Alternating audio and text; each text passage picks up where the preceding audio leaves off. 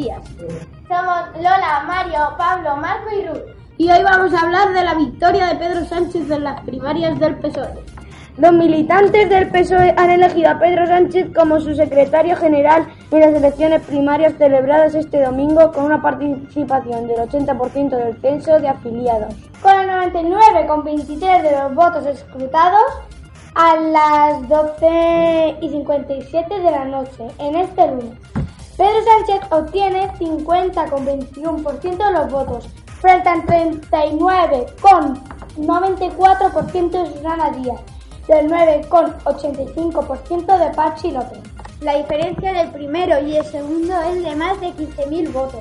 Ahora vamos a tener un PSOE unido y rumbo a la Moncloa, ha declarado tras su victoria el renovado líder socialista.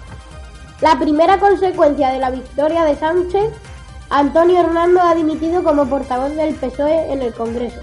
Sigue la última hora y las reacciones tras las primarias socialistas.